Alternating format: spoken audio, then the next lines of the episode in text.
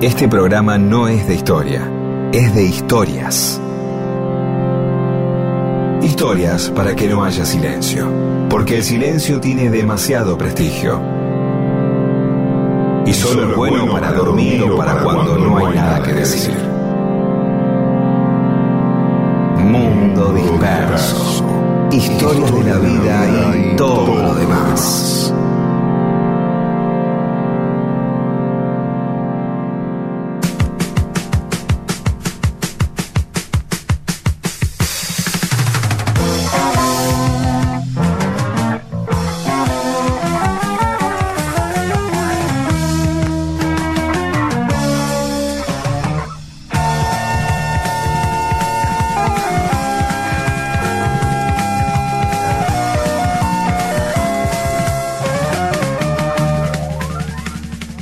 Les va? Estamos en Mundo Disperso.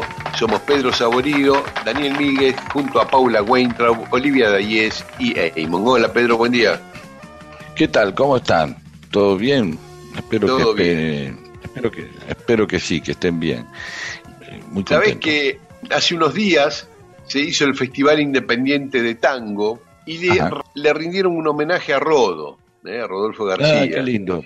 Y tocaron en la puerta de la casa, se juntaron en la puerta de donde vivía Rodo, ahí en la calle Heredia, cerca de Triunvirato, cantó Cucuza Castielo, bueno, este, hicieron un homenaje ahí en la puerta de la casa, divino, sí, yo lo vi en unos posteos que hizo Milagros, eh, la compañera de Rodo. Así Hermoso. que fue muy emotivo eso, por lo, lo que transmitían los que participaron en el homenaje. A Rodo hay que homenajearlo siempre, así que nos parece bárbaro.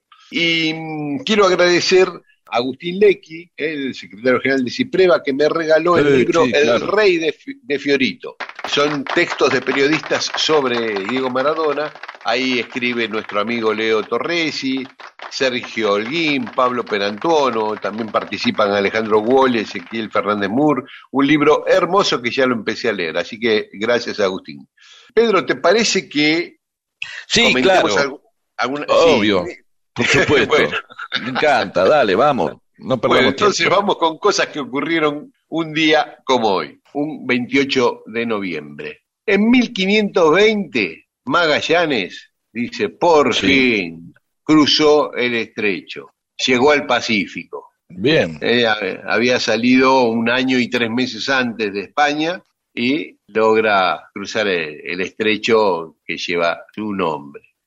En 1811, mientras en la Argentina se acababa de formar el primer triunvirato, en Leipzig, Alemania, Beethoven estrena su concierto para piano número 5 en mi bemol mayor. No, no sé si es esto importante, pero me pareció piola ubicarnos con Beethoven estrenando conciertos simultáneamente Sí, uno- en paralelo uno con no- el triunvirato, ¿no? Dijo. Sí, generalmente, totalmente, uno generalmente no, no, los estudia sin relación las cosas, ¿no? Este, de lo que estaba ocurriendo. Ahora que lo, me pongo a pensar, es verdad, qué sé yo, son contemporáneos. De la misma manera que el otro día cuando hablábamos de, de los barcos a vapor, claro, ya iniciar la revolución industrial en la vuelta de obligado, ¿no? Uno Claro. tiene como secciones muy grandes y a veces se pierde esas épocas altas de 1810 y Beethoven, si no te empiezan a decir bien qué año estaba, lo tenés ubicado como un tipo que obviamente andaba en época donde no había ni electricidad ni lavarropas, obviamente, pero, pero Claro. mirá, es verdad, me gusta esa idea. Tendremos que hacer Sí. más efemérides paralelas, sí, que no tienen importancia, sino más, más allá de las ubicaciones temporales. Claro, mira, a propósito de esto que decís, Pedro, en un 28 de noviembre de 1840 se produce la batalla de Quebracho Herrado entre Oribe y Lavalle. El expresidente Oribe, que peleaba con Rosas, a favor de Rosas, derrota al ejército unitario de Lavalle en Quebracho Herrado, que es cerquita de San Francisco, en Córdoba, en el límite con Santa Fe, que es la batalla, una de las batallas más sangrientas entre unitarios y federales mueren 1500 tipos de la Valle en esa batalla, sí, y solo 36 de Oribe, o sea, Oribe lo aplastó a la Valle. Y en 1840, yo el otro día de casualidad me quedó esa fecha porque estaba leyendo algo de Edgar Allan Poe y en 1840 publicó uno de sus libros conocidos. Eh, Entonces vos decís, mira, mientras Lavalle y Oribe se mataban ahí en Córdoba, publicaba, Edgar Allan Poe publicaba un libro, ¿no? Por ejemplo. Sí. Bueno, después, en 1893, por primera vez en un país votan las mujeres en una elección nacional, en Nueva Zelanda. Nueva Zelanda. 1893.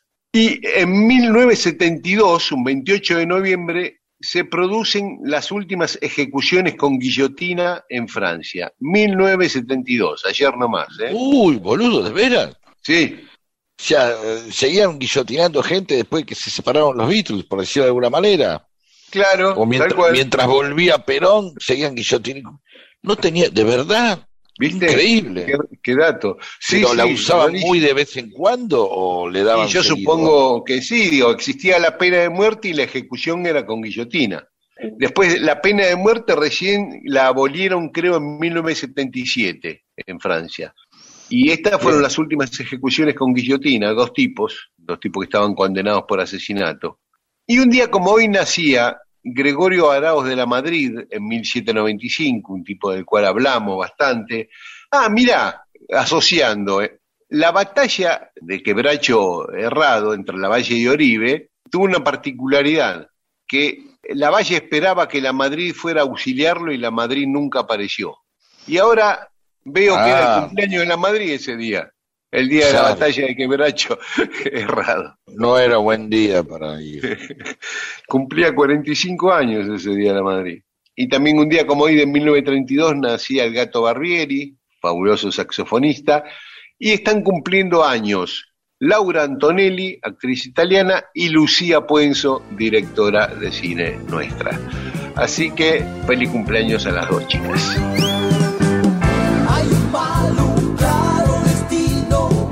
Se aproxima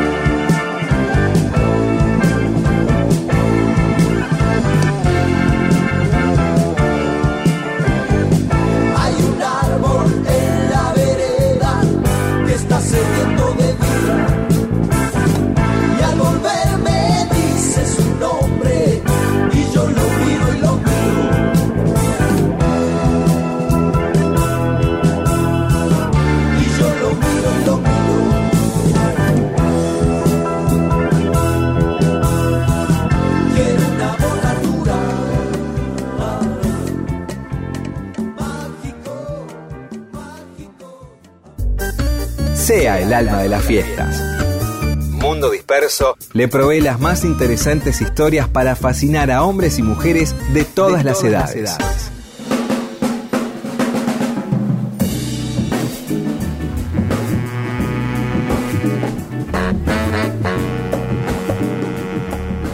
Estamos en Mundo Disperso. Vamos a contar una historia que transcurre entre 1543 y 1546 acá en el actual territorio argentino. Pensemos que hasta ese momento, ¿qué españoles habían venido acá? Eran todos los que habían venido por mar hasta el Río de la Plata y más abajo. Primero Solís, en 1516, cuando descubre el Río de la Plata, que lo matan ahí en Uruguay, una lucha con aborígenes. Después en 1520, Magallanes, que recorre la costa argentina hasta que descubre el estrecho. Después Gaboto, Sebastián Gaboto, que entra por el Río de la Plata y sube por el Paraná y funda el Fuerte Santi Espíritu, ahí cerca de Santa Fe. Después eh, Pedro de Mendoza en 1536, que funda Buenos Aires, hasta 1941 que la des- deshabita. Todos habían llegado al Río de la Plata por mar. De lo que pasaba en el territorio argentino, del Río de la Plata hacia el oeste, eh, no sabían nada los españoles. Y los pueblos originarios de Argentina no habían tenido nunca contacto con los españoles, salvo los pueblos costeros.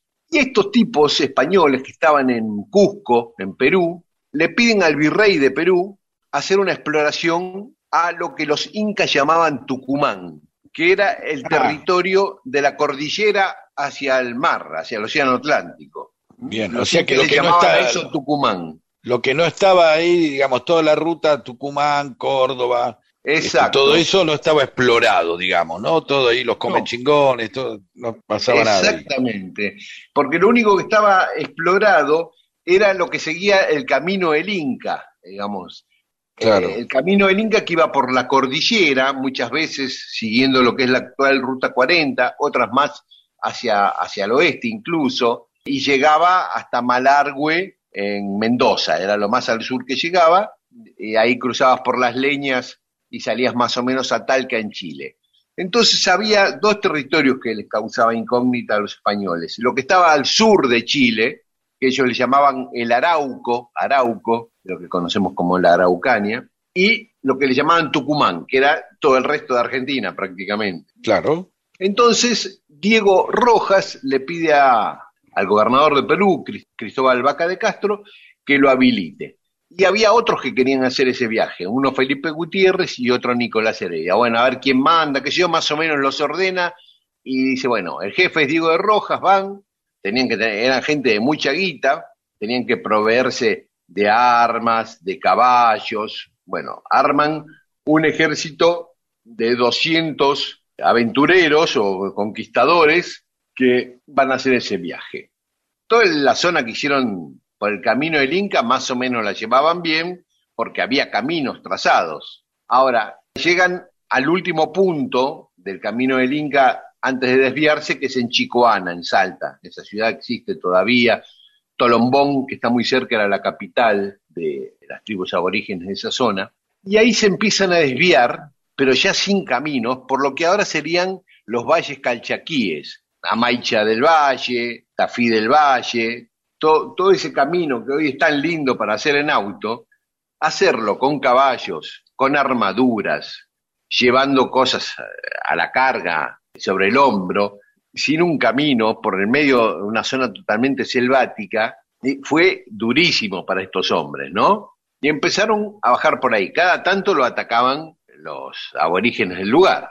Todo el tiempo tenían refriegas, lo que pasa que ganaban siempre los conquistadores porque primero estaban mucho más protegidos con las armaduras y, se- y sobre todo llevaban un armamento mucho más sofisticado, llevaban arcabuces, ballestas, aparte de lanzas y espadas, y sobre todo caballos que nunca habían visto un caballo en las tribus de, de Argentina.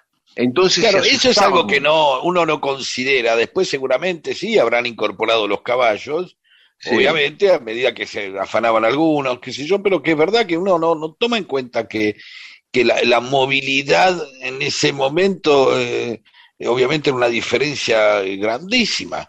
¿no? Simplemente uno, digamos, eh, estando en una manifestación por Avenida de Mayo, de pronto te viene la montada, este, Claro. bueno, es una situación similar, ¿no? Uno no tiene los caballos y ellos sí.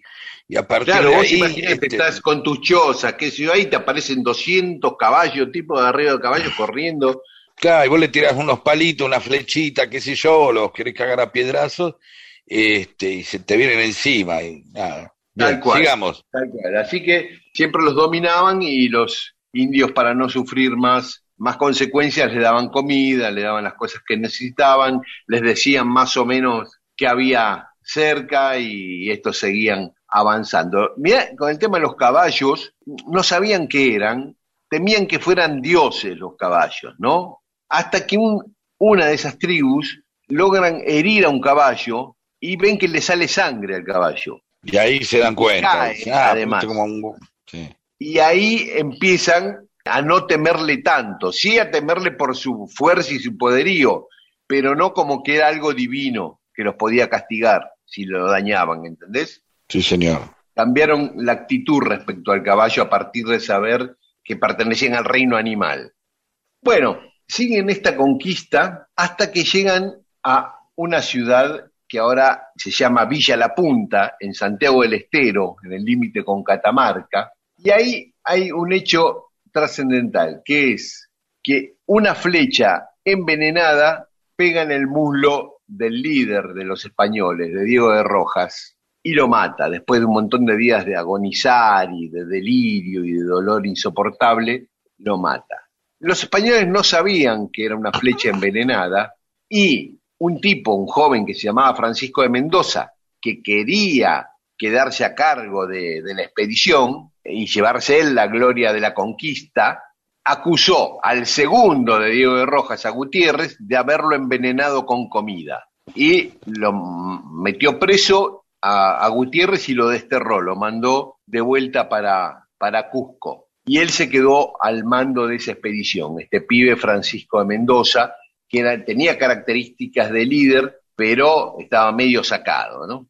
Siguen avanzando, llegan a Santiago, a lo que ahora es Santiago del Estero, lo que es las termas de Río Hondo. ¿Y qué sucede? Encuentran una flecha, después de una batalla con, con las tribus de ahí, una flecha que no había pegado en nadie, pero que tenía la aguja venenosa. Entonces atrapan a un aborigen y le clavan esa aguja envenenada para ver cómo hacía eh, para salvarse, a ver si tenía un antídoto. Y efectivamente, sí, este aborigen arrastrándose, dolorido por la herida, va hasta un lugar, a un determinado árbol, saca del suelo unas hojas, las machaca con piedras y el líquido que sale de esas hojas se la pone en la herida y se recupera con eso. Y a partir de ahí ya los españoles no hubo quien los pare porque ya sabían cuál era el antídoto para las flechas envenenadas. Es cierto que, digamos, fueron atacados con armas químicas, eh, digamos. claro. Técnicamente sí, claro, obviamente. Sí, sí, Sí, sí, había, había- algo que conocían mejor. Digo, los venenos ya se conocían, evidentemente, ¿no? Pero esta idea de poner el veneno en una flechita no la tenían, los tipos no lo usaban tanto, por lo menos. No. Y Bien. eso, si bien le sirvió mucho a los españoles, a Mendoza lo complicó, porque los demás se dieron cuenta que él había mentido, porque otros que sufrieron esas, esos ataques con flechas envenenadas les pasó lo mismo que a Diego Rojas. Entonces eh, dedujeron que no era que Gutiérrez lo había envenenado, era que le había clavado una flecha a Rojas. Y todos empezaron a perderle el respeto a Mendoza diciendo que había dado un golpe de Estado a, a Rojas, ¿no? Que, así Claro. que todo se fue complicando, todo se fue complicando. Finalmente se transforma en un déspota absoluto, eh, Mendoza, cualquiera que le, le discute lo, lo manda a fusilar, se, se le arma toda una situación de tensión tremenda. Él quería tener la gloria de llegar al río de la Plata. Y empiezan unas discusiones porque dicen, vamos hacia ningún lado. Estamos, estaban más o menos por Santiago del Estero y ya la tropa estaba totalmente desmoralizada. Los que habían puesto guita para esa expedición dicen, no, volvamos porque es un desastre. Pero Mendoza tenía un chico aborigen que, que él le tenía mucha confianza y el pibe le dijo que él sabía cómo llegar al río de la Plata, donde iban a encontrar oro, plata, esmeraldas. Y entonces le hace caso y manda a la mitad de su ejército a explorar por donde lo lleva el pibe. Lo mete en un pantano interminable, como 80 kilómetros de pantano. Cuando se termina el pantano, por fin, llegan a las salinas, a las salinas grandes, esas que están entre Santiago y Catamarca. Un desastre. Termina el pantano y un desierto infinito de sal. Se querían matar los tipos. Entonces vuelven. A Mendoza no les gustó nada que hayan vuelto, lo hace matar al pibe como castigo. Toma él el liderazgo de esa expedición, pero yendo por otro lado, encuentra el río Dulce, sigue el río Dulce aparece en Córdoba, se encuentra con los comechingones, que es la primera vez en América que los españoles se encuentran con indios con barba, los comechingones eran barbados. Siguen bajando por Calamuchita, siguen el curso del río Tercero, después del Carcarañá y llegan al río Paraná. Llegan a las ruinas del fuerte Santi Espíritu que había construido. Claro, y ahí dijeron, ahora sí, ya está. Ahora ya está, ahora ya está. Listo, ya, ya sabemos dónde. Sí, pero de oro y plata, nada. Los aborígenes de esa zona les dicen que está Asunción para arriba y para abajo el océano, pero que ellos de plata y de oro nunca vieron. La cuestión que Mendoza se vuelve y ya su tropa que lo tenía entre ceja y ceja lo asesinan. Y Ah, chao, directamente, ya está, se terminó todo. Ah, mira todo lo que nos hiciste hacer, usurpaste el mando de manera ilegal, igual te seguimos, nos trajiste hasta acá y ni un mango.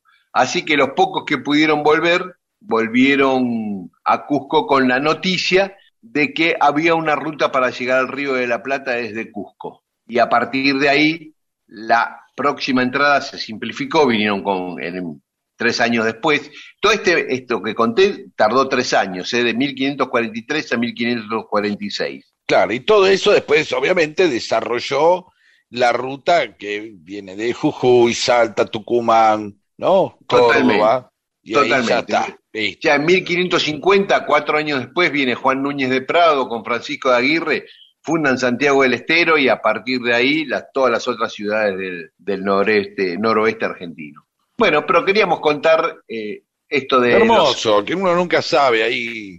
De la misma manera, uno no imagina esos momentos, uno ya arranca muchas veces con el virreinato armado, pero no como se armaba el virreinato, ¿no? Entonces, esa Totalmente. previa de esa previa de la historia argentina. Así que bueno, estuvo buenísimo. aguas claras de Olimpo.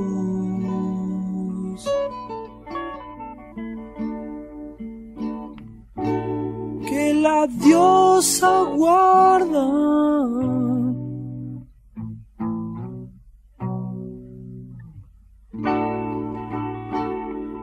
Los caballos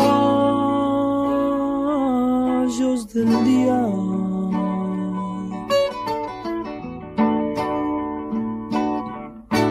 que la diosa guarda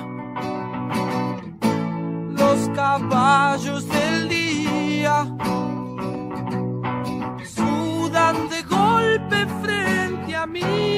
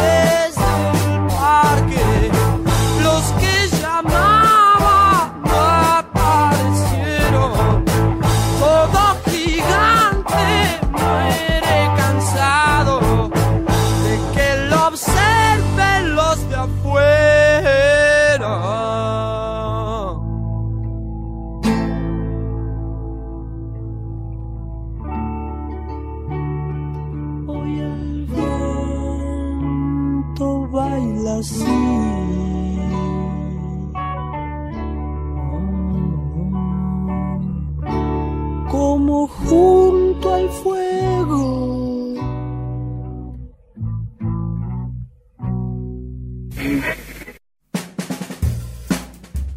Mu- Mundo Disperso.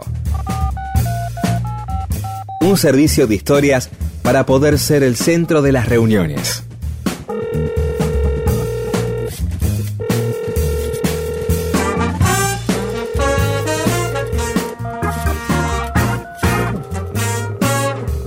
Y en Mundo Disperso tenemos mensajes de los oyentes. Harapos de Luna, dice, nunca escuché tantas veces la palabra abolengo en tan poco tiempo. Sí, es una palabra, abolengo viene de abuelazgo, casi, por decirlo, tiene que ver con, con los abuelos, Ah. Es decir, una, una familia de abolengo no implica que sea algo, es una tradición, cualquiera puede tener, cualquiera tiene abolengo.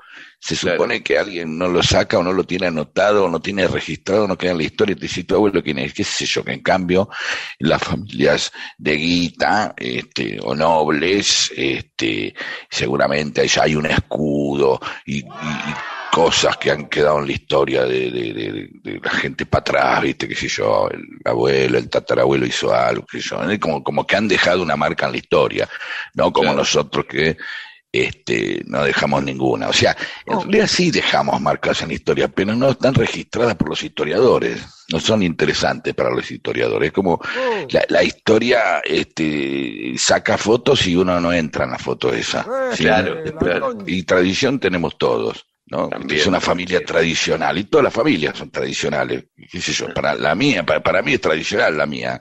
Por ahí no lo es para, para la mayoría de la gente. Pero bueno, es así. Se han apropiado de la palabra abolengo como eh, si indicara otra palabra, ¿sí?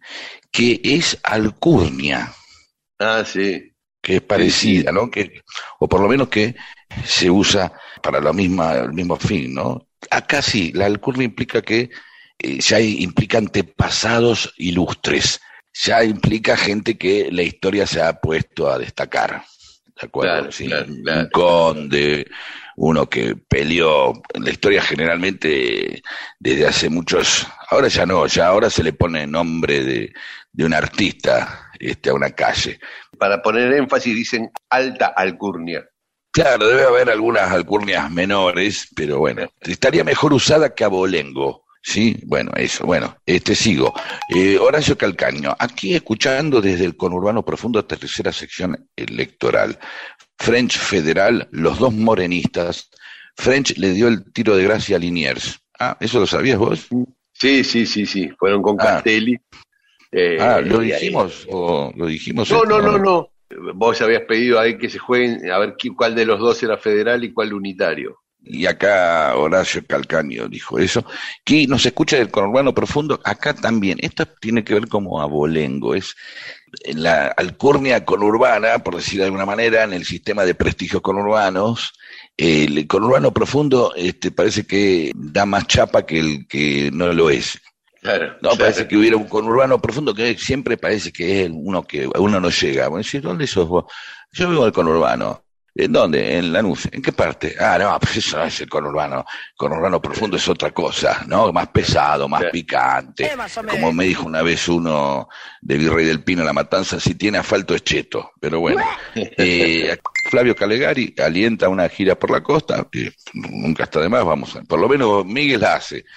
Oltrot a Balandra, sé que no viene al caso comentarlo, pero el 22 de noviembre se cumplieron 58 años del asesinato de GFK, de JFK, que entre otras cosas dejó una manera de denominar a determinadas personas eh, que son presidentes, como CFK, que como justo coinciden, ¿viste?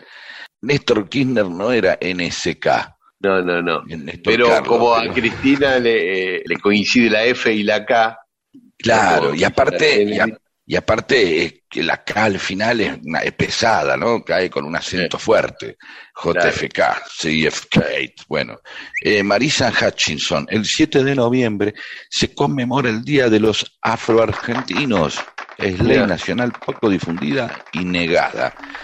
Néstor Gavis eh, ah, nos pide que difundamos una cosa, pero que fue ayer. Así que, bueno, la próxima. Bueno, pero la podemos difundir igual, Lo leímos tarde, digamos. lo encontramos tarde el mensaje. pero decí, decilo, ¿qué, qué pasó Sí, no, en, eh, actividades del Frente de Artistas del Borda que se hicieron Ah, esta bueno. semana y terminaban ayer, pero tendríamos que haber bien. anunciado el domingo pasado. Bueno, igual está bien, será para la próxima. Felicitamos a toda esta este, gente que trabaja eh, y en los que, bueno, cualquier oyente que alguna vez escuche que haya una actividad o que pueda colaborar con ellos, por favor, que lo haga, no se va a arrepentir. Bueno, paramos acá y después más mensajes de los oyentes. Sea un asesino serial de silencios. Mundo Disperso le ofrece magníficas historias para atarse a un muelle de interés y no dejar que el catamarán de una relación se precipite por la catarata del aburrimiento. Me dijo todo bien, ya se va a pasar la sombra.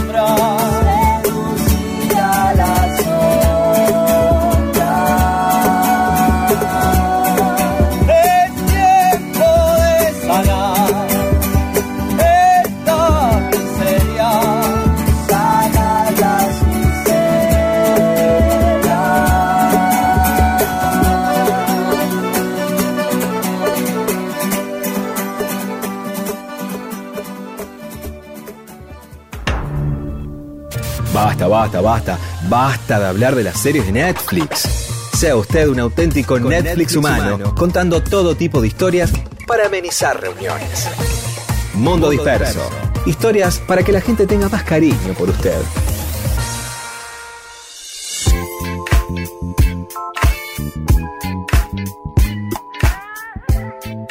Y seguimos en Mundo Disperso.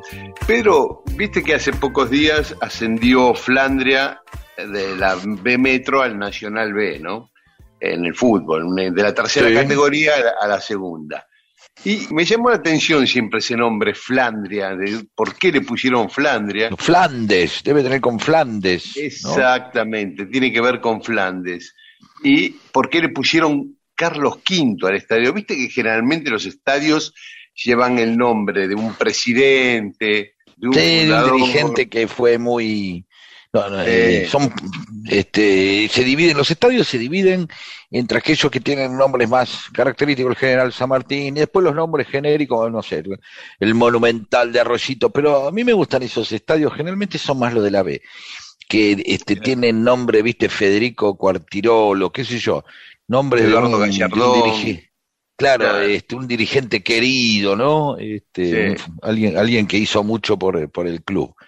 Sí, Claro, y este pero Carlos este- V, Carlos claro. ¿por V qué? fue, es, eh, fue el rey de España y del imperio germánico, digamos. Y que en España era Carlos I, pero en el imperio alemán era Carlos V, que incluía lo que hoy es Bélgica y por lo tanto Flandes, la región de Bélgica que limita con Francia. Y todo esto es por un señor, Jules Steverling, eh, un belga que tenía una empresa, su familia tenía una empresa de tejidos que exportaban mucho a la Argentina. Les iba muy bien con esa exportación. Hasta que Irigoyen empieza a hacer un proceso de industrialización en la Argentina, poniendo impuestos muy altos a la importación de, tejidos, pero sacándole impuestos a la importación de maquinaria. Entonces los tipos hicieron cuentas y se dieron cuenta de que les convenía eh, venir a la Argentina a fabricar acá esos tejidos. Y así hicieron. Y vino este Jules Steverling, uno de los hijos del dueño de la empresa allá en Bélgica, a instalar la fábrica acá en Argentina. Primero la instaló en Valentín Alsina, en el partido de Lanús. Estuvo ahí de 1923 a 1928. Y después se va a Jauregui, una localidad del partido de Luján. Y ahí instala la fábrica algodonera Flandria. Y entre otras cosas que hacen en orden de, del orden social es fundar el Club Flandria.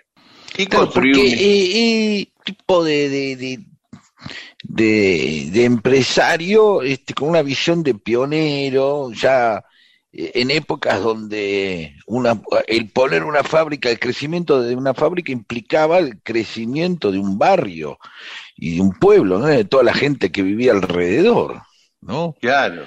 Entonces, ya significaba otra cosa, ¿no? Por ejemplo, no sé, yo, vos pensás que yo eh, me crié en un barrio que tiene el nombre de un tipo que puso la estación. Herley tenía una fábrica ¿no? de ahí, entonces, para que los obreros pudieran este, llegar con más comodidad, pidió y hizo los trámites para que hubiera una parada. Claro. Entonces, finalmente, el barrio toma el nombre del... O sea, no solamente son los, tipos, bueno, el, que tenía las tierras, o un milico, o un político, sino de pronto un empresario que había creado comunidad ahí, ¿no? Claro.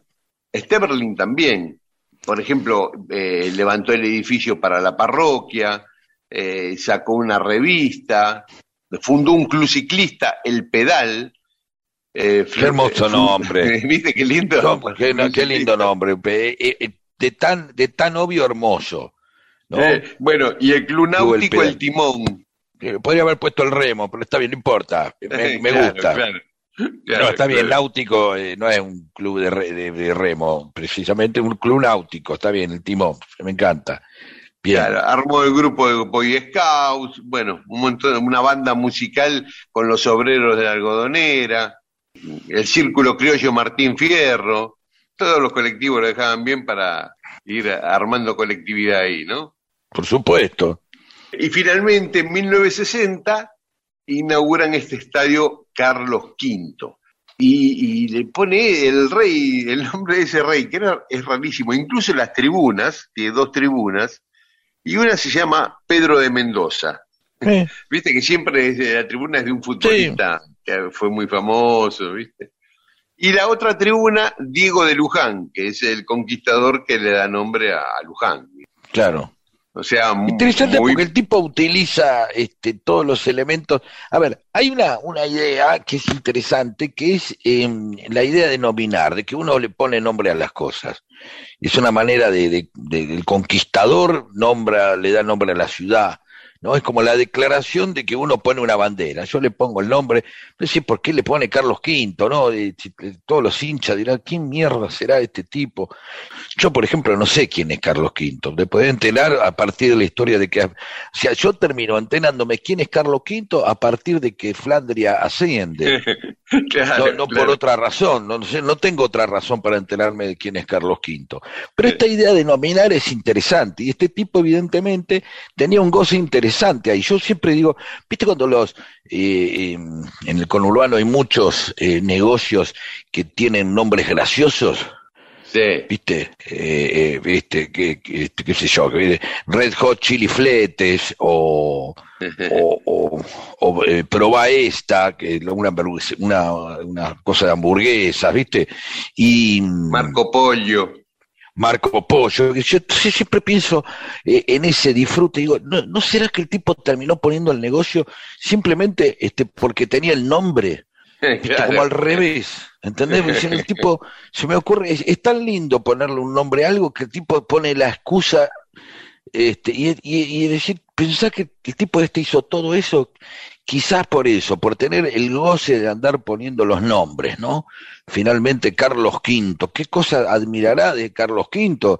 Habrá leído mucha historia, pues después si le puso Pedro de Mendoza de nuevo, ¿no? El tipo evidentemente sabía de historia. Bueno, nada, me fui al Carlos V pero tenía más, más que ver con él porque también era de Flandes. Claro, Este, qué sé yo, y Pedro de Y, Mendoza y- vaya a y saber, fue un- bien. uno de los reyes con más poder en toda la historia de la humanidad porque abarcaba lo que ahora es eh, Alemania, Austria, Holanda, República Checa, Eslovaquia, Claro, el tipo se eh, sentía identificado. Sicilia, Yo- Cerdeña, Nápoles, Claro, y yo quiero América. ser un Carlos V. eh, El tipo admiraba eso y de alguna manera eh, decía, este es mi reino, decía el chabón, ¿no? Armo todo, pongo el, eh, pongo los clubes, pongo la parroquia, saco revistas, es como su propia comarca, su propio reino. Exacto, Sí. exacto, puede ser, sí. Y bueno, no, para Sí. Agregar un dato de quién era Carlos V, era hijo de Felipe el Hermoso y Juana la Loca. Bien, O sea, nieto de los reyes católicos, de Isabel de Castilla y Fernando de Aragón. bien. Después, en otro programa, vamos a contar una historia muy curiosa en América del Sur que tiene que ver con Carlos V.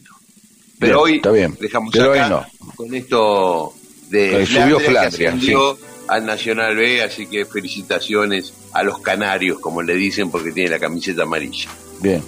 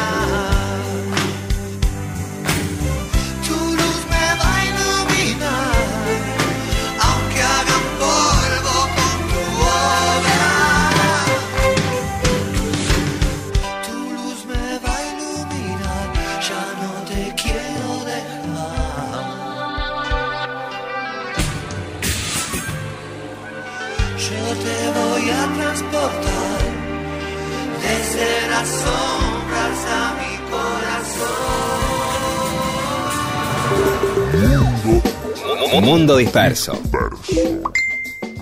Qué triste el momento en el que en una reunión todos están mirando sus celulares. Usted tiene la oportunidad de evitarlo. ¿Cómo? Contando una buena historia. Mundo, disperso. Para que contar historias y entretener sea cosa de humanos.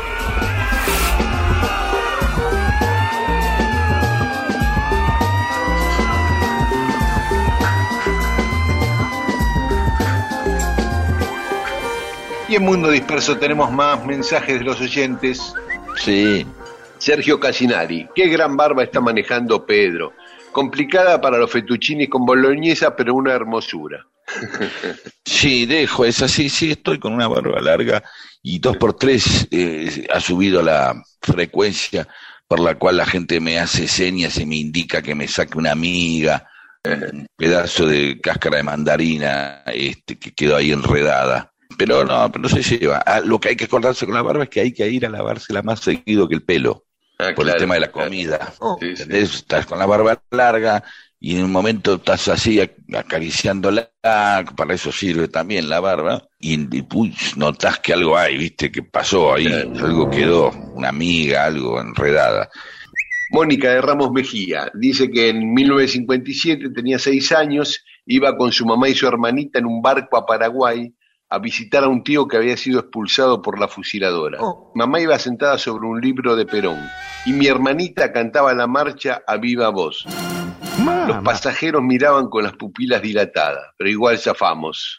Ahí es lo mismo, el, el control que uno obtiene sobre un niño es el que puede tener a veces sobre un loro, ¿no? La piba sabía la marcha y empezó, no había manera. Este, y le daba, y por ahí se daba más manija, ¿no? Sí, A veces pasa eso con, con la, la gente que se dedica al peronismo, ¿no? que Sí. más lo miran, más raro lo miran, más llama la atención, eso es esa parte punk, más llama la atención, más la canta, y por ahí seguramente venía por ese lado. ¿Qué más? Y Carlos Ferrera, que le habíamos pedido que nos describa las situaciones capuzotianas de su barrio, dice, sí, por supuesto que las situaciones capuzotianas son universales, o al menos en todos los conurbanos del universo.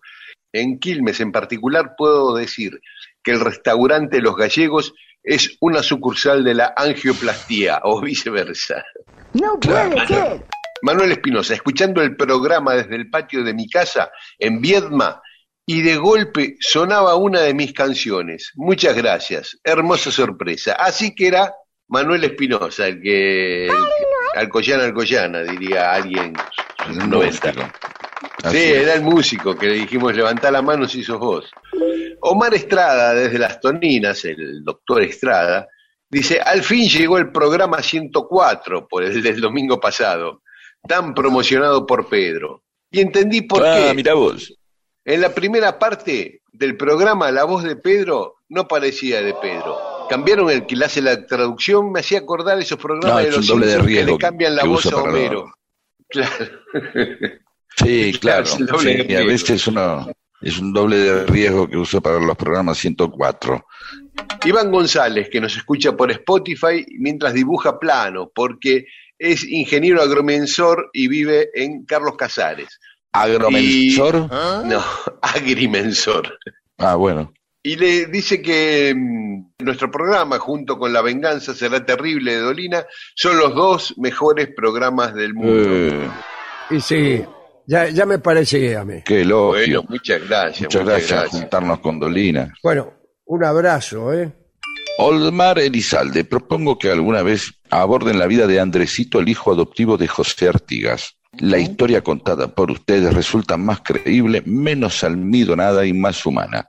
Bueno, es un mérito de, acá, de Daniel Míguez. Bueno, anota la historia de Andresito, el hijo adoptivo Sí, de... señor. Y después eh, Pedro eh, dice, este es mi loro peronista, manda una foto del loro parado en su hombro, la pueden ver seguramente en nuestras redes. Soy psicoanalista también. Qué lindo un psicoanalista con loro. claro. No, no, no me lo había imaginado. No, por lo menos no mientras en una consulta, ¿no? Seguro, tener el loro en medio de la consulta ahí, este, o que dé vuelta porque le cortaron la sala. Pero eso forma parte de la- de- del prejuicio, ¿no? De que uno no, no relaciona, relaciona que una persona con, con loro, este, bueno, más un, un laburante, si yo, alguien de va, más barrial, y de- ahí de nuevo aparece otro pre- prejuicio que es que en un barrio no puede vivir un psicólogo. Claro. ¿no? Un psicólogo vive en departamentos. Y, ¿no? y bueno, nada, prejuicios que uno tiene. Me encanta el psicólogo con loro. Eh, tenemos muchos psicólogos. Vos sabés que siempre que yo doy charlas pregunto si hay un psicólogo y nunca hay nadie. Y están, y acá sí. Mira, A veces apareció uno el otro día en Chipoletti, una chica, este, porque yo te explico una cosa acerca del conurbano con, con cuestiones psicológicas y, ay, pero bueno. Eh, Marta Iris desde Bahía Blanca, hola, amados, mira qué lindo. Eh, me causa ternura escucharlos y me gustaría verlos también. La plaza central de Bahía Blanca se llama Rivadavia, bien fascista. Los bahienses, muchos bahienses, eh, se, se tienen a sí mismos como una ciudad eh, facha, conservadora. Ya haré, eh, vamos a preparar algún especial sobre Bahía Blanca, porque tenemos, tengo muchos amigos que son de ahí. e igual Rivadavia está en todos los, los centros de toda la ciudad.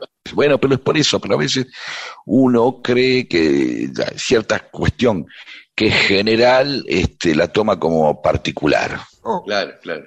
Muy bien, después más mensajes de los oyentes.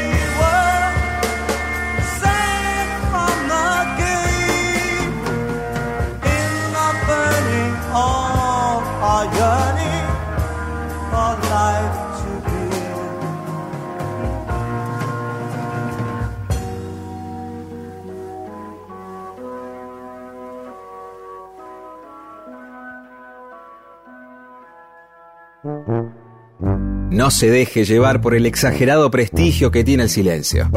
Las palabras y las historias son las que cambian el mundo. Mundo disperso.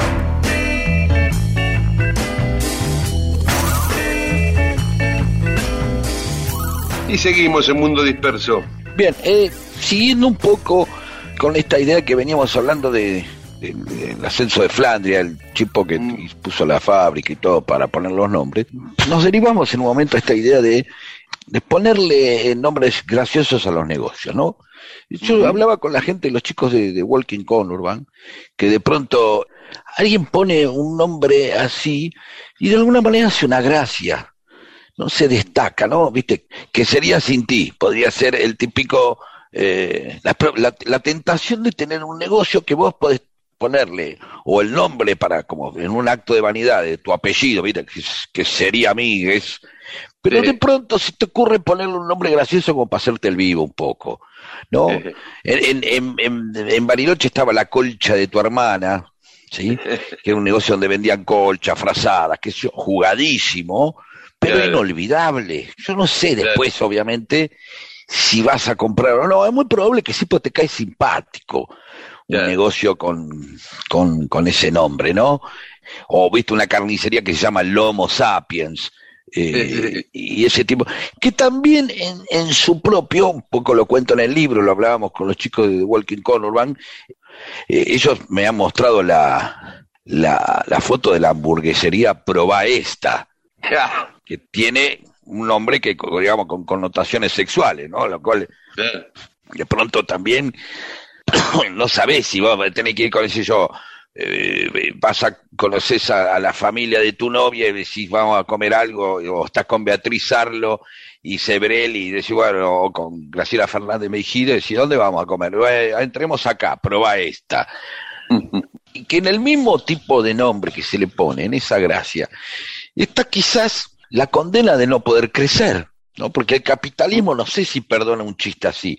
¿Se entiende lo que voy? Sí, como claro, que claro. el negocio en el propio chiste, vos decís, te vas a diversificar y no vas a poder poner un, un- una aerolíneas proba esta, sino como Claro. que en el mismo chiste está el acto de alguna manera de terminar sabiendo que no te tomas tan en serio esto que estás haciendo, que querés divertirte un poco, que querés tener un pequeño goce en la vida, que querés darle a la persona que llegue algo de cierta eh, amabilidad provocándole una sonrisa al ir a comprar. También las pollerías generalmente también tienen siempre Sí. mucho juego de nombre con, con el pollo, este es mi pollo, y, y, y- y también este, la frutería, la banana loca, este, viste que también con ciertas Sí. connotaciones quizás.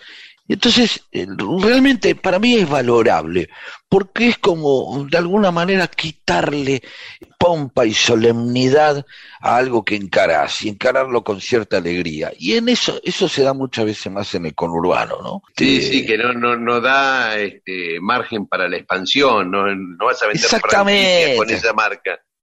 Seguramente, el tipo dice, esto va a quedar acá entre nosotros, tiene la gracia de que a mí se me ocurre, y sabes qué, no me importa este, si a alguien le parece una estupidez, porque después el chiste se termina como el, viste, Paul Mascarne, este, el Paul McCartney, o Paul Mascarne, o este, una parrilla que se llama Maque McDonald, diciendo como el Maque McDonald, se llama la parrilla, este, de alguna manera, claro, de alguna manera tiene una, una limitación.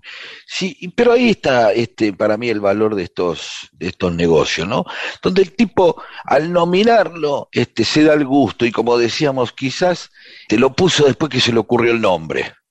¿No? Este, simplemente como se le ocurrió poner el nombre, después puso el negocio. Es una idea interesante. Pero Sí. la, la verdad, me encanta, y eso habla de cierta libertad, de correrse de los deberes ser del comercio, del marketing, en fin, del capitalismo. El tipo agarra y le dice, mira, este, yo le pongo este negocio como, eh, como se me canta. Sí, sí, es, es tentador incluso entrar ahí. Claro, por eso. Hay, hay, hay, que, hay que saludar y celebrar estas cosas y apoyar a un negocio que de pronto se llama Jurassic Park, ¿no? Eh, y que para comerse un... Y yo voy a, voy a comer ahí, le voy a comer. Nada más que por el hecho que le puso Jurassic Park. Ya con eso me dan ganas, ¿sí? De, de- de entrar a ese negocio. A veces pienso que ya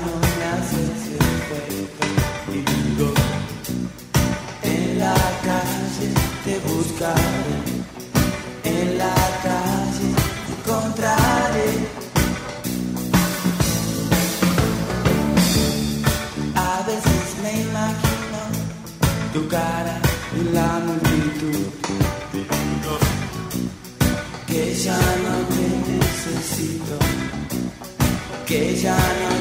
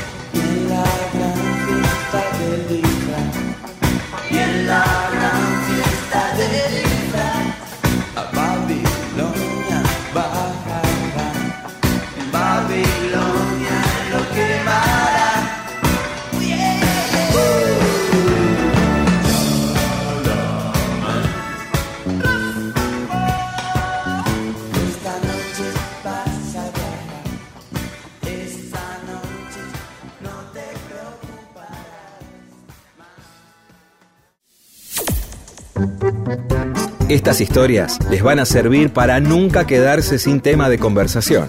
Mundo Disperso. Un montón de historias para que usted cuente y se luzca.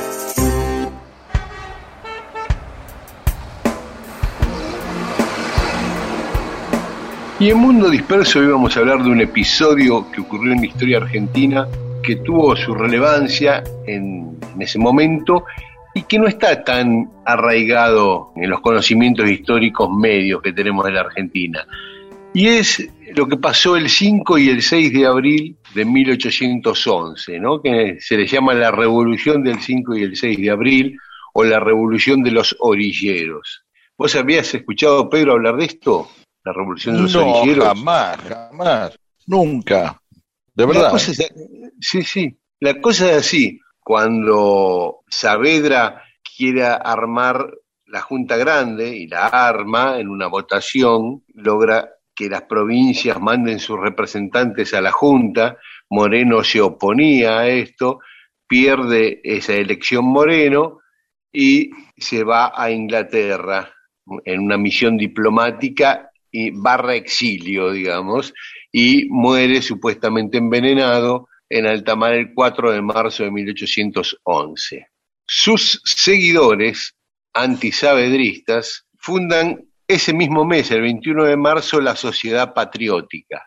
Perdón, antes o después de que se muera, perdón, ¿eh? Eh, Después, el- muere el Ah. 4 de marzo y el 21 de marzo los morenistas fundan la Sociedad Patriótica, a la que Saavedra califica como la semilla que dejó el impío Moreno.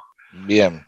Esta Junta Grande, dominada por los saavedristas, pero también integrada por morenistas, y hay un movimiento silencioso y masivo de gente muy humilde, liderada por Tomás Grigera, que era eh, el alcalde de las quintas, digamos, de todo lo que es eh, las afueras de la ciudad de Buenos Aires, que tenía su centro de operaciones en lo que es hoy Lomas de Zamora, y hace una movida que es la primera vez que se ve esto, lleva 4.000 personas humildes en caballos a la noche del 5 de abril a Plaza de Mayo. Y se quedan toda la madrugada ahí exigiendo que salgan los morenistas de la Junta Grande.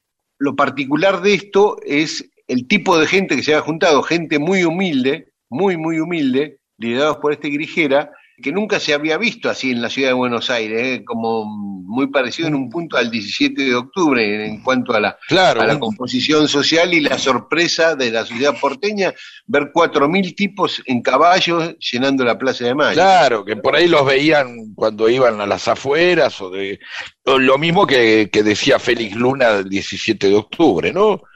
O Claro. sea, sabían de esa gente, pero no los habían visto nunca juntos. Entonces, Claro, todos juntos llegan ahí el 5 de abril a las 11 de la noche primero se, se juntan en Plaza 11 y de ahí marchan a Plaza de Mayo y se quedan toda la madrugada ahí presionando, exigiendo la renuncia de los morenistas. Saavedra, que era un movimiento a favor de él, siempre se hizo el gil respecto a esto, tanto Saavedra como eh, el deán Gregorio Funes, que eran los dos que manejaban la Junta Grande, nunca se hicieron cargo de, este movimiento, ¿no? Argumentaron finalmente que ante la presión del pueblo y para cuidar la salud pública, tuvieron que, que aceptar este reclamo. Los tipos presionaron, presionaron y finalmente la Junta Grande le pide la renuncia y los hace renunciar, no solo le pide la renuncia, los termina metiendo presos a los morenistas, ¿no? A Ascuénaga y a Larrea, que habían estado en la primera junta, a Nicolás Rodríguez Peña, a Hipólito Vieites, el de la jabonería, a French y a Beruti, todos en cana y desterrados. Algunos los mandan a Luján, a otros a Pergamino, a otros a Carmen de Patagones, y queda con la hegemonía Saavedra al frente de la Junta Grande, pero con todos tipos de él, porque los que pedían, las personas que propuso Grigera para reemplazar a los morenistas eran todos tipos de Saavedra. obvio. La sociedad patriótica, los morenistas, se burlaban de, de estos tipos, ¿no? Tan descamisados, tan, decía que habían sido llevados ahí sin saber para qué. Se dieron cuenta que iba en serio cuando eh, los citan a French y a Beruti para que vayan a, a la casa de gobierno y cuando llegan los meten presos. y ahí se desayunan que esto no, no iba en chiste y que triunfó esa, esa movida que por primera vez hizo visibilizar a Grigera, ¿no? Porque Grigera no era un tipo conocido hasta ese momento, ¿no? Eh, después que los echan a, a todos los morenistas, a Grigera lo nombra Saavedra alcalde mayor, o sea, como intendente, digamos. Con lo cual, aunque Saavedra siempre negó su participación en eso, eh, hizo todo lo que, lo que le pedían a favor de él, ¿no es cierto? Y, eso abrió además, como decían la sociedad patriótica, una caja de Pandora, porque a partir de ahí empezaron un montón de movimientos de poniendo gobiernos. Un par de meses después, en junio, se produce la derrota de Huaki y, y se le empieza a complicar la cosa a Saavedra. Saavedra viaja al norte para eh, ordenar un poco el ejército del norte y ahí los morenistas aprovechan y derrocan a la Junta Grande en ausencia de Saavedra y forman el primer triunvirato con Chiclana, Serratea y Paso. Así que, y al otro año viene San Martín y derroca el primer triunvirato. O sea, a partir de ahí se instauró esto de ir volteando un gobierno, una facción volteaba a la otra facción permanentemente, ¿no? Además, es muy controvertido el hecho, porque según qué historiador, desde qué óptica historiográfica se tome, eh, algunos lo aplauden y otros no. Hay una línea de, de la historiografía nacionalista, peronista. José María Rosa lo reivindica como el primer movimiento de masas. Claro. Y por otro lado, los liberales y la izquierda, que consideran a Saavedra conservador y medio proclive a mantener el status quo de la sociedad colonial, lo ven como un golpe de la barbarie contra la civilización. Así que eso fue lo que ocurrió ese 5 y 6 de abril eh, en la Plaza de Mayo, con 4.000 tipos a caballo, con antorchas. Sí, inaugurando quizás no a, digamos, los ciudadanos del- que querían saber lo de qué se trataba el, el 810 y el pueblo, bla, bla, bla, sino quizás inaugurando un, la, la Plaza de Mayo como el lugar precisamente o la forma de protestar o de atender o exigir reclamos, ¿no? Uno va Exacto. donde está el poder. ¿dónde va a ir si no? Acá tenemos la primera, un Eh. pre, un pre 17 de octubre. Exacto. Who knows how long I've loved you? You know I love you still.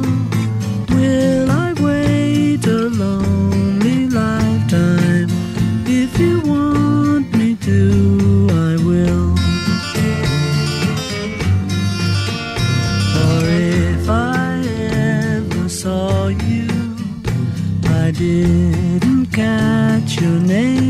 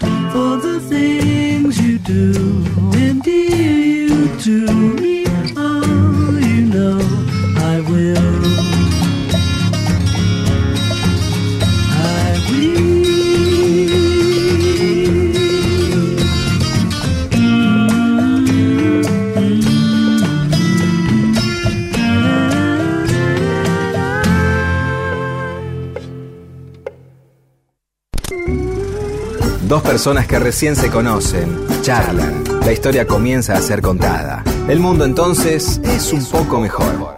Y esas personas pueden incluso hasta tener sexo. Y todo gracias a Mundo Disperso.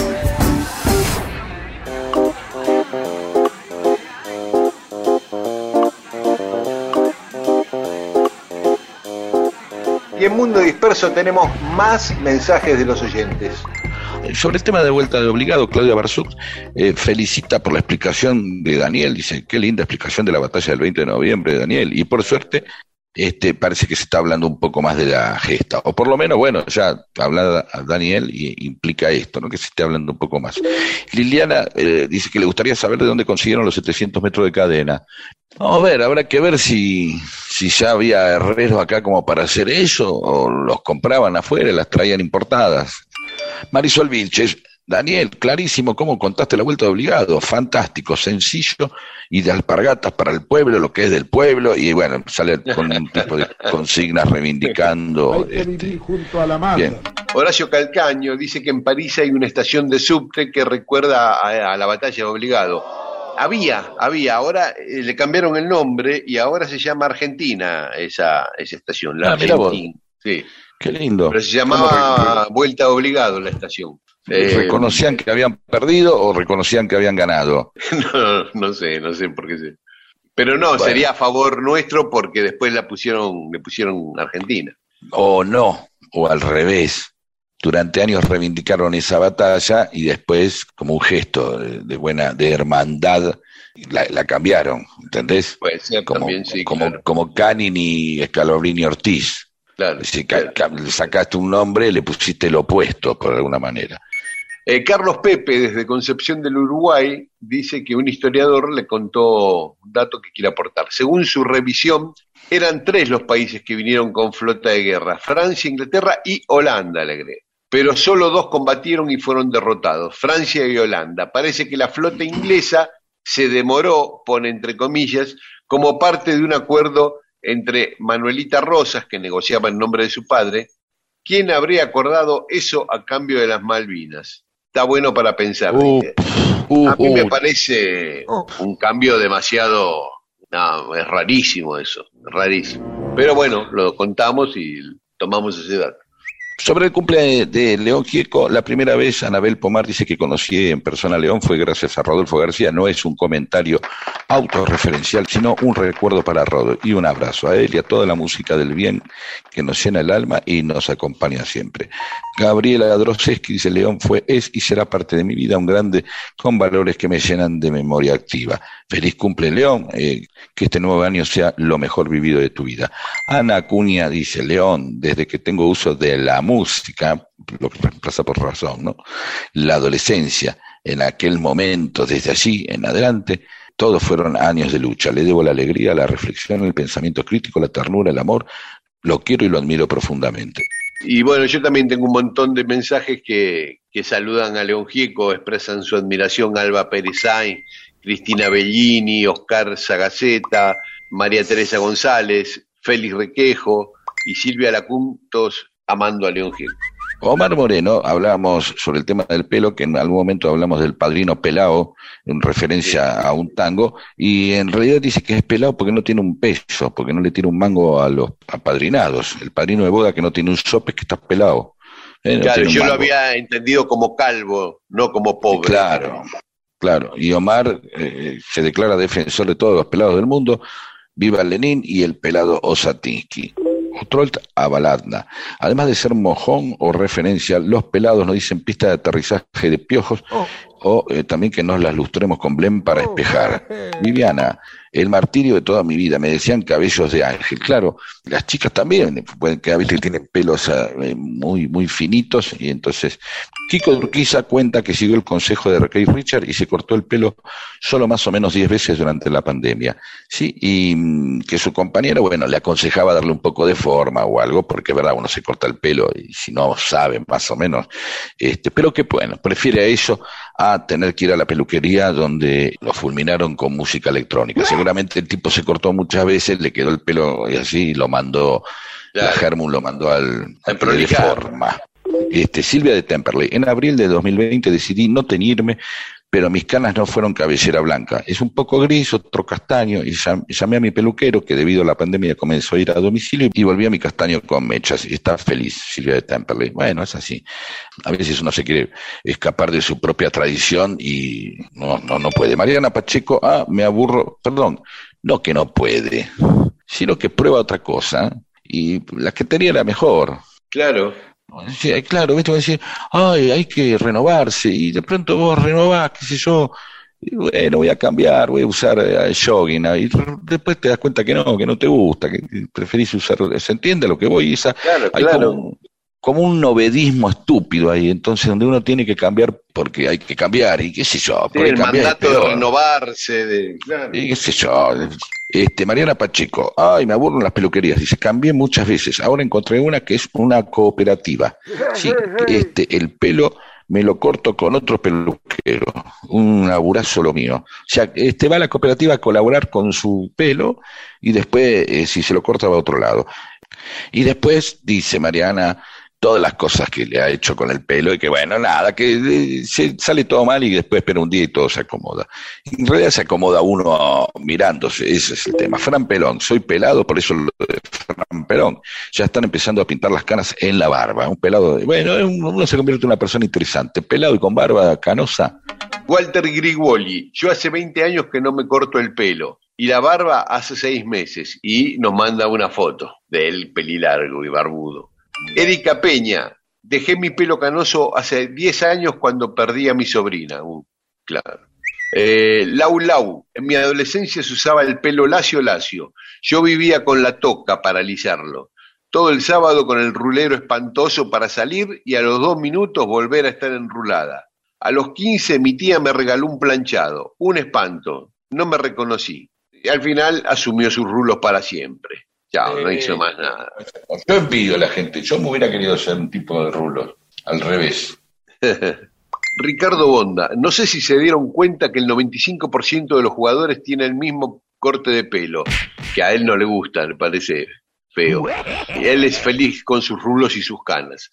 Y sí, sí, los futbolistas son modas, pero siempre van renovándose esas modas de los futbolistas, no es de la actualidad, ¿no es cierto? Porque yo me acuerdo eh, en la década del 70 eh, ya los jugadores tenían peluqueros en la concentración y, me acuerdo de ver fotos de eso, ¿no?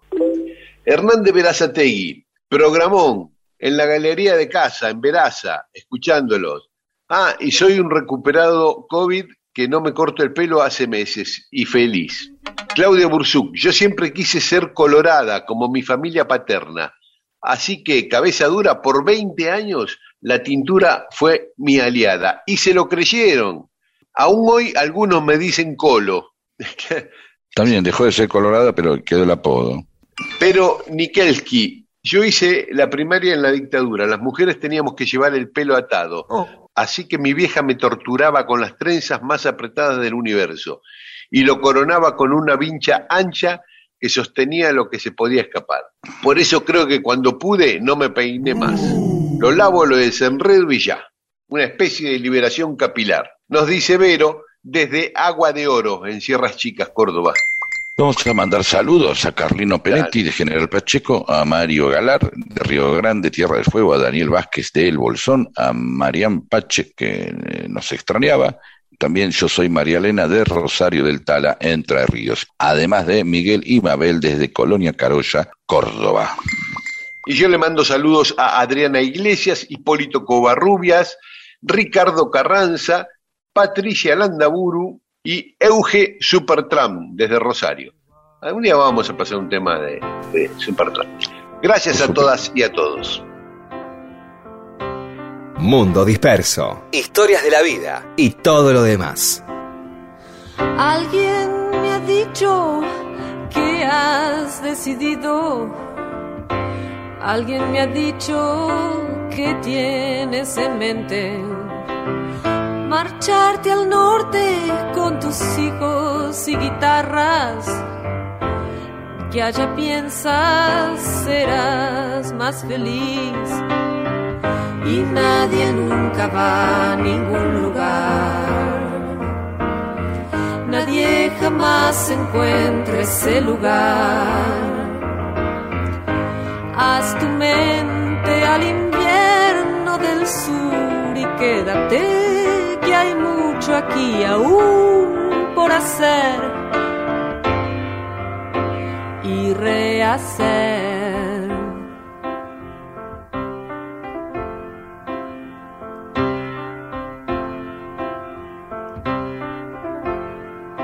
La ciudad se está yendo hacia arriba la ciudad está creciendo hacia arriba.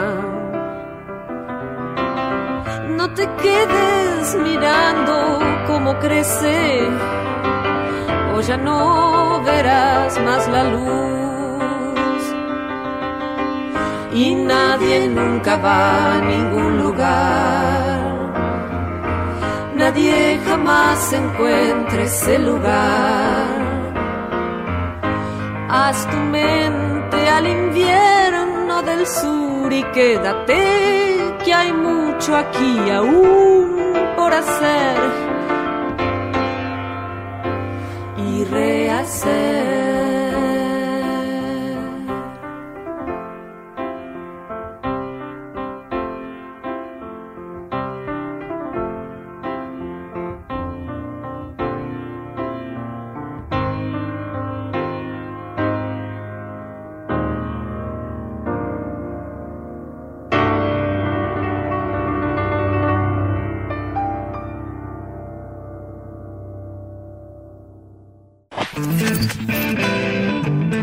Disperso. Mundo disperso. Historias de la vida y todo lo demás.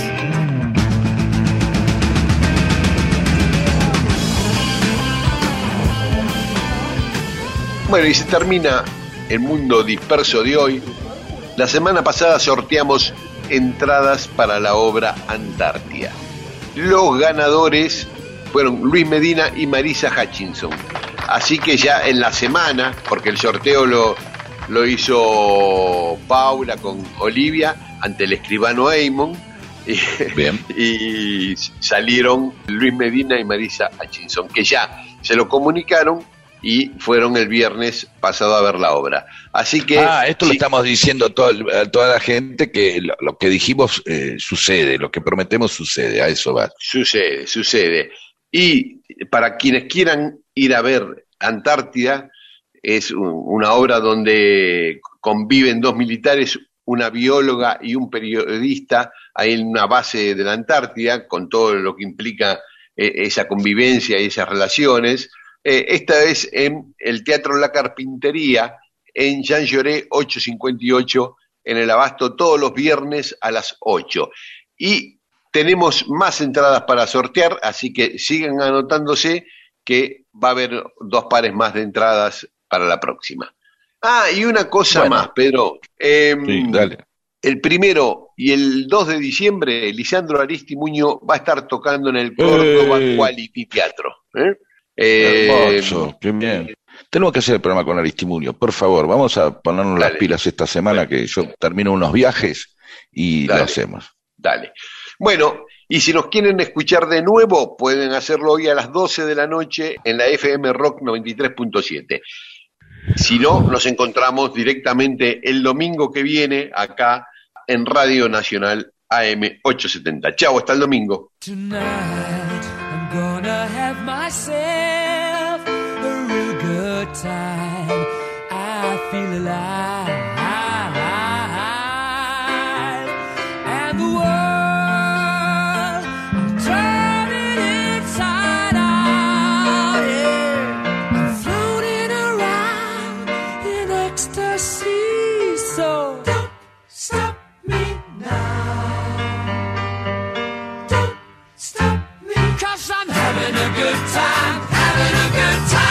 Shooting star leaping through the sky like a tiger.